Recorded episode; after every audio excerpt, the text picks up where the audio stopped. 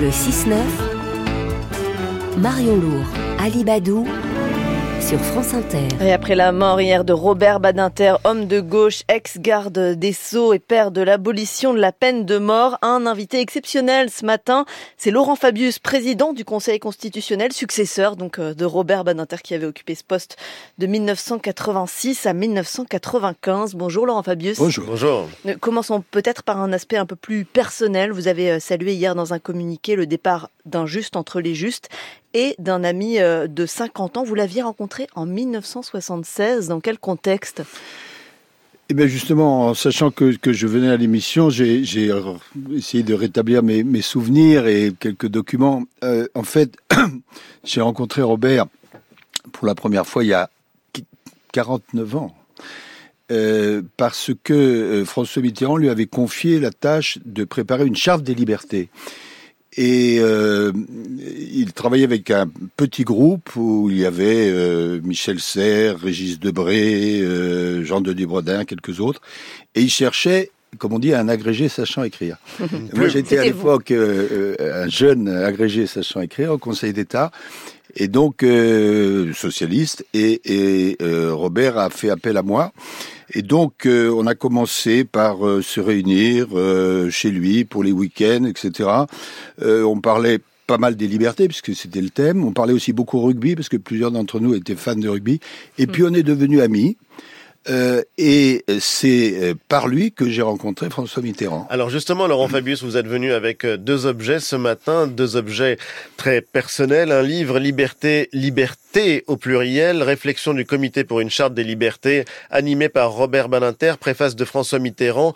Vous aviez donc euh, tout jeune commencé à collaborer avec lui sur cette question des libertés. Exactement. Et vous êtes venu également avec une photo. Elle est en noir et blanc. C'est une photo où l'on voit plusieurs personnes assises autour d'une table. Qui est-ce qu'on oui. voit Vous êtes euh, au fond. Alors, je suis au fond et moi, c'est ma première euh, rencontre avec François Mitterrand. François Mitterrand et Robert Badinter sont côte à côte. Je vois aussi euh, Michel Serres qui est là, Régis Debré, quelques autres. Et c'est vrai que lorsque nous sommes venus pr- présenter le, le livre euh, que, que Mitterrand a préfacé à Mitterrand, ben, c'était la première fois que, que je rencontrais Mitterrand. Et Robert lui avait certainement parlé de moi, ce qui fait que le lendemain ou le surlendemain, la secrétaire de Mitterrand m'a appelé et qu'il m'a demandé si je voulais euh, devenir son directeur de cabinet. Ajoutant, Il y a le sourire de Robert Badinter Ouais. qui regarde François Mitterrand. oui, ajoutant d'ailleurs, euh, là je parle de Mitterrand, ce qui était typiquement mitterrandien, voulez-vous devenir mon directeur de cabinet? Silence. Je vous précise que je n'ai pas de cabinet. Mais euh, cela dit, c'est- une photo euh, émouvante pour moi parce que c'est Robert qui est là, euh, qui était un homme extrêmement beau. On, ne dit jamais ça. Bon, il était très très beau. Il avait pour le grand public, c'est quoi Robert? C'est d'abord des sourcils broussailleux, euh, un homme d'une grande stature. Euh, il me fait penser à Henri Fonda. Vous voyez, euh, hein, c'est- pour moi c'est ça. Et puis le contraste entre cette figure qui est un peu la figure du commandeur, du maître, Mm. et puis euh, la passion qu'il avait lorsqu'il plaidait une cause. Bon, t- euh, on a revu ces images à la télévision au moment où il dit euh, euh, au nom du gouvernement de la République, j'ai l'honneur, etc. Au nom du Et- président de la République. Oui, il faudra vérifier. Euh, mais Je l'ai euh, fait. mais c'était ça. C'était à la fois euh, un homme extrêmement structuré, très précis, connaissant parfaitement le droit, et en même temps une passion totale qu'il habitait pour les, les causes multiples qu'il qu'il plaidait. Et il vous présente à François Mitterrand et il soutient votre arrivée aussi à, à Matignon en 1984. Oui, alors on a été au gouvernement ensemble. Alors Il était garde des Sceaux, vous Premier ministre. On a, on a préparé la campagne de Mitterrand en 80 ensemble. On était spécialistes euh, anonymes de ce qu'on appelle aujourd'hui les punchlines. C'est-à-dire qu'on se. Les réunissait petites phrases, quoi. euh, et on fabriquait des petites phrases ensemble. On était très très fiers lorsque Mitterrand, dans ses meetings, euh, reprenait les petites phrases. Bon. Et ensuite, on va au gouvernement. Robert, pas tout de suite d'ailleurs, parce que euh, c'est Maurice Faure qui a d'abord été garde des Sceaux, et puis Maurice, au bout de deux mois, a dit non, c'est trop de travail, je m'en vais, etc. Bon, Robert a été nommé. Et là, évidemment, c'est euh, notamment euh, l'ab- l'abrogation de la peine de mort, etc. Et on a été collègues donc au gouvernement jusqu'en 84. Et en 84, quand je deviens euh, Premier, ministre, euh, Robert est le garde des Sceaux. Et puis en 86, quand nous sommes battus aux élections, euh, il devient président du Conseil constitutionnel. Et euh, bon, après on est on est resté amis euh, toute la vie et on, on, déjeunait ensemble à peu près une fois par mois, soit au Conseil, soit chez lui. Et évidemment le l'amitié, l'affection, la, la, trajectoire parallèle, même si la même est beaucoup plus modeste de nos vies, euh, fait que que c'est une tristesse infini pour moi. Vous parliez d'un homme euh, au sens aigu de la justice, mais aussi un homme de, grande conviction, de, passion. Ça se passe comment le travail avec une telle personnalité? Écoutez, d'abord, il était euh, techniquement extrêmement compétent. Hein. Il faut, il faut jamais oublier ça. Quand euh, il présentait un dossier, quand on parlait d'un sujet, il avait tout vu, que ce soit d'ailleurs comme ministre ou comme président du Conseil constitutionnel. Mais une fois qu'on a maîtrisé la technique, euh, il y a après la conviction. Et dans le cas de Robert, euh, et ça arrive à peu de gens, euh, on ne pouvait pas le suspecter à aucun moment de travestissement. C'était une conviction pure. Oui, j'emploie le mot pureté qui, s'exprimait. Et ça, ça a une force extraordinaire. Alors, je l'ai pas connu dans la première partie de sa vie où, bon, c'était un avocat, un avocat d'affaires, un avocat euh, bon, qui, qui, qui, plaisait à tout le monde, enfin, qui, qui euh, il aimait beaucoup les, les, les femmes à ce moment-là, d'après ce qu'on m'a raconté. Puis il a rencontré Elisabeth, bon, ça, c'est devenu une, une, autre vie.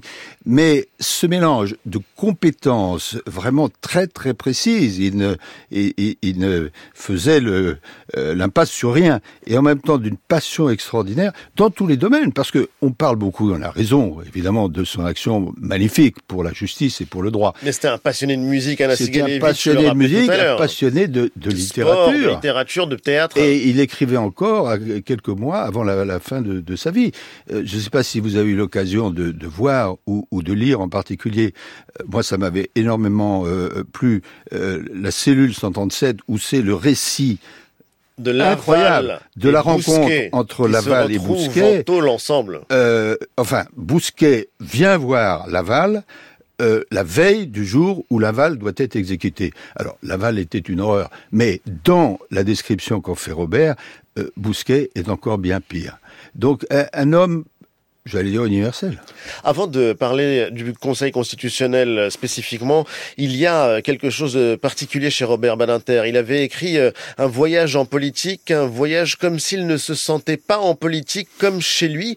C'est curieux parce qu'aujourd'hui, on ne le perçoit pas comme un homme de pouvoir, alors qu'il a été sénateur, garde des Sceaux, vous l'avez rappelé, candidat aux législatives. Comment est-ce que vous l'expliquez, cet homme d'État qui n'a jamais voulu le pouvoir? Il aimait pas beaucoup la politique, c'est sûr il n'aimait pas beaucoup la politique. En plus, il disait lui-même, euh, c'était euh, un peu exagéré, j'ai pas beaucoup de sens politique, parce qu'il pensait qu'entre l'idéal et le réel, euh, il y a des compromis tellement importants à faire, il préférait l'idéal au réel. Mais, mais, mais, je ne sais pas si c'est un scoop que je vous dévoile ou quelque chose qui est connu. En 1994, euh, une fois que Jacques Delors a dit qu'il ne voulait pas se présenter euh, à, l'élection présidentielle, alors qu'il était favori. J'en ai discuté avec euh, François Mitterrand et, euh, et j'avais l'idée que Robert pouvait se présenter. Bon. Mm. Et j'ai demandé à Mitterrand ce qu'il en pensait. Il m'a dit oui, et je le soutiendrai. C'est une très belle idée. Donc je suis allé voir euh, Robert chez lui. Et je lui ai dit, écoute, euh, bon, je sais bien, la politique, ça, ça aurait été une présidence différente, une présidence morale. Bon, euh, mais il m'a demandé un temps de réflexion et juste euh, au détour de l'année, il m'a dit non, écoute, j'ai réfléchi, la famille, le ceci, la politique. Bon, mais il aurait été un président magnifique. Mmh. Vous, faites partie, euh, Laurent Fabius, de ceux qui aimeraient le voir rentrer au Panthéon? Il y est déjà au Panthéon. Alors c'est le Panthéon de nos cœurs. Euh, la question est de le transférer au Panthéon réel. Ben, si la famille en est d'accord, euh, c'est une évidence. Euh, euh, au Panthéon, devant le Panthéon, enfin, il y a marqué euh, sur la frise, aux grands hommes la patrie, la patrie reconnaissante. C'est un grand homme. Mais puisqu'on parle du Panthéon, Robert, qui n'en parlait pas pour lui nécessairement, avait un regret que je partage. C'est que Léon Blum ne soit pas au Panthéon. Ah ce qui est quand même une étrangeté. En 1989, euh, Laurent Fabius, Robert Badinter, lors du bicentenaire de la Révolution, convainc François Mitterrand d'introduire euh, le droit de saisine injuniciable contre euh, des lois déjà promulguées. Aujourd'hui, c'est les QPC. Il a fallu attendre longtemps. Est-ce qu'il a profondément changé l'état de droit en France? Alors oui, vous avez raison, c'est un peu technique, mais c'est très important. Robert a été président du Conseil constitutionnel de 86 à 95. Et donc, il a présidé les travaux du Conseil avec l'autorité qui, était la sienne. Mm. Mais aussi, pendant cette période, il a travaillé pour que euh, ce qu'on appelle aujourd'hui un QPC, la question prioritaire de constitutionnalité, soit euh, adoptée. Euh, ça veut dire quoi? Jusque-là, on ne pouvait saisir le Conseil constitutionnel que des futures lois déjà votées, pas encore promulguées. Et encore quelques personnes seulement pouvaient saisir le Conseil. Et Robert euh, disait, c'est choquant, il faut que les citoyens puissent saisir le Conseil constitutionnel de toutes les lois, les lois mmh. anciennes. Il a donc fait un gros travail euh, dans euh, à la fin des années 80 en ce sens. Il y a eu un projet de loi, mais qui a été retoqué par le Sénat. Et c'est seulement en 2008, donc beaucoup plus tard, que finalement la fameuse QPC a été adoptée qui aujourd'hui est un droit très important et qui est l'essentiel du travail du Conseil constitutionnel. Un mot sur le Conseil.